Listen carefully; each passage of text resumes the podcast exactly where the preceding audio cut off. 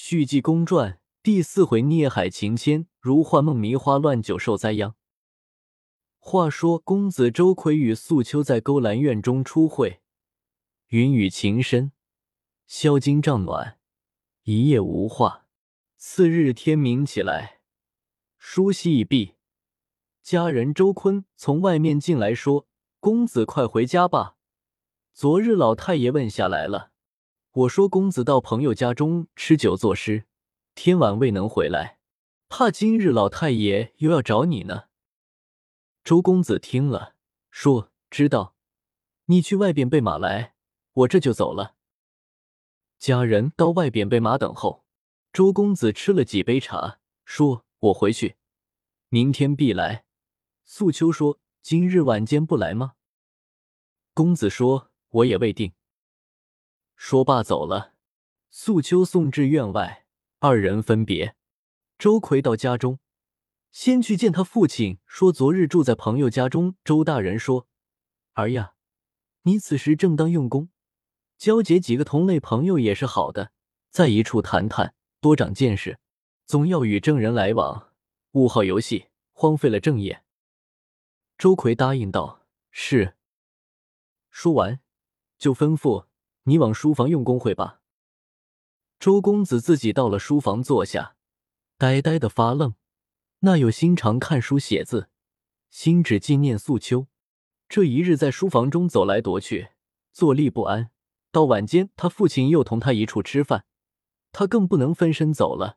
天晚安歇。次日早起，他对家人说：“如老太爷问我，就说我访友去了。”说罢。他带书童青云到了东门外落凤池勾栏院门外，早有花宝儿正式看见，说：“公子爷来了。昨日晚间，我素秋姑娘白等了一夜，叫我在门外看望你。”周奎一笑，说：“我知道了。”进了院门，来到西院中北房内，素秋正自梳洗已毕，这房中花宝又派来一个使女。小名叫樱桃，十四岁，很机灵，伺候茶水。周公子与素秋见了，二人蜜语甜言，两情相洽，又宴了一天。这日住在院内，自此之后时常来往。周公子挥金如土，给宝儿等赏衣服、制首饰，把素秋打扮满头珠翠。光阴似箭，不知不觉过了一年之久。那玉山县城内外，开水锅落凤池有一个名妓广寒仙子邓素秋，虽未见过的，都知道是周尚书的公子大包家，也无人敢惹他。这日，周公子正同邓素秋在那西院之中吃酒，忽听外边一片声喧，只因今晚掌灯之时，来了两个人到这勾栏院，要寻花折柳。头一个年约二十八九岁。头戴粉色五生巾，双垂飘带，身穿白缎箭袖袍，腰系丝鸾带，套玉环配玉环，外罩粉色团花氅，绣的百幅闹蝶，蓝绸中衣，足蹬青缎快靴，面如覆粉，白中透红，眉清目爽，唇如涂脂，牙排碎玉，正是英雄美少年。后跟那人年在二十以外。头戴蓝缎六瓣壮士巾，银门瓷姑叶上嵌六个明镜，高微微一朵蓝绒球，朵朵乱花，蓝绸箭袖袍，蓝大氅，青缎快靴，黄白脸面，细眉大眼，鼻直口阔。那两人到了院中，微带醉态，花宝儿连忙说：“请至上房里坐。”那二人到了北上房一看，靠北墙一张条桌。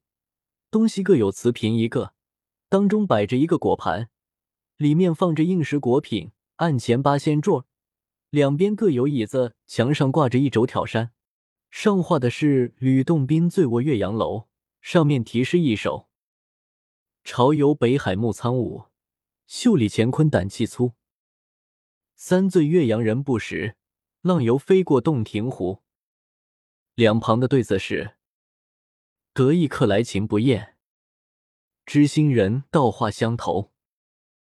二人看罢落座，宝儿送过茶来，问二位老爷贵姓？”那穿白的武生说：“我姓武，他姓李。把那上好的妓女叫出来见我。”宝儿立刻把桂红、碧桃、巧云、莲青叫过来。只见莲扰动处，一个个花枝招展，袅袅娜娜，香风扑面，一阵兰麝熏人。站在那二人面前，说：“二位老爷来了，你二位喜欢那房里喝酒，我们姐妹奉陪。”那一穿白的武生问道：“那一个是广寒仙子邓素秋？”花宝说：“广寒仙子素秋是周公子的人，在西院里住着，并不见客，亦不陪酒。”那壮士带着醉态说：“胡说。”那有周公子的人在这院中度日之礼，快把他给我叫来，要银钱爷爷有的是。如不叫来时，我是连人带物都要打的。花宝说：“二位老爷说话太脸急了，我这里要有好姑娘，还怕见老爷吗？这素秋实是不能叫来的。二位老爷，四人不好，请到别院中看看就知道了。”我们这算玉山县头一家勾栏院，要到别处更看不上眼了。那二人听了正是之言，把脸一变，说：“我好好的与你说，你倒是知物。”拿起茶碗来照定花宝儿正式就打去，众妓女纷纷倒退。花宝儿先往外跑，那壮士二人就把屋中物件连摔带砸。花宝儿一听真急了，跑到西院素秋的房中说：“公子爷来救命。”今日来了两个人，定要诉求陪酒。我说是公子的人，他开口便骂，把外院上房的物件全摔了，还要往这里来打公子呢。周奎一听，急叫青云：“你去把我家中标丁叫来，先给我打这二人，然后送衙门治罪。”那书童答应。到了外边，正遇见标丁陈泰、秦兵，同着镖局中四五个人。是镇远镖局杨明的小伙计，方从酒铺内吃酒出来。青云说：“陈师傅，你们快来，我们公子爷与人打架，叫我来找你们呢。”陈秦一听，就带众人到了落凤池行院之内，见上房台阶上立二人，连嚷带骂。这院中贾政也被他打了，躲在屋内，把脖儿一缩，连气也不敢出。这陈太、秦兵问着五人个人说：“什么人在这里吵闹？”花宝儿同周公子自西院中出来，说：“陈太打这两个王八蛋。”那穿白的壮士窜在院中，就同两个标丁打在一处。那五六个人与那穿蓝的也打上了。这院中使唤的人也帮助动手，只打了个落花流水，把二人打得鼻青脸肿，遍体伤痕。那二人一纵身上了屋，说：“好打好打，你们这些东西是那里来的？可有名姓？”那陈太、秦兵说：“我们是周大人那里护院的标丁。你二人是那里来的贼徒？”那镇远镖局几个伙计说：“我等是镇远镖局的伙计。”那二人哈哈冷笑说：“罢了，你等倚仗人多势大，我吴贵自有报仇之日。”说罢走了。周公子把标丁叫进来，每人赏了几两银子，说道：“明天你们还来，怕两个贼人来报仇。”陈太等答应去了。次日又邀请镇远镖局的七八个人，一连六七天，一不见动作，也就不防备了。周公子自与素秋相交，二人情投意合，如同夫妇一般。一时常家中走走，见了他父亲，就说是在外边读书呢。家人都知道公子迷乱勾栏院中的素秋，也无人敢说。周公子在落凤池有一年之久，花费了银子足有三四千两。这日正同素秋在一处吃酒，时逢月半，皓月当空，把楼窗支开，摆了一桌酒菜，二人浅斟慢饮，谈心说话。酒至数巡，素秋弹着丝弦，唱了一曲《寄生草》，是初相会可一郎，也是奴三生性。你本是丹贵客，侮辱章台，喜得奴竟夜而无眠，真心而敬爱你。需要体会奴的心怀，莫当作陆柳闲花而看待。唱罢。周公子满斟了一杯，说：“先饮这一杯酒，我罚你唱这个曲儿的。我那一样待你是野花闲柳呢。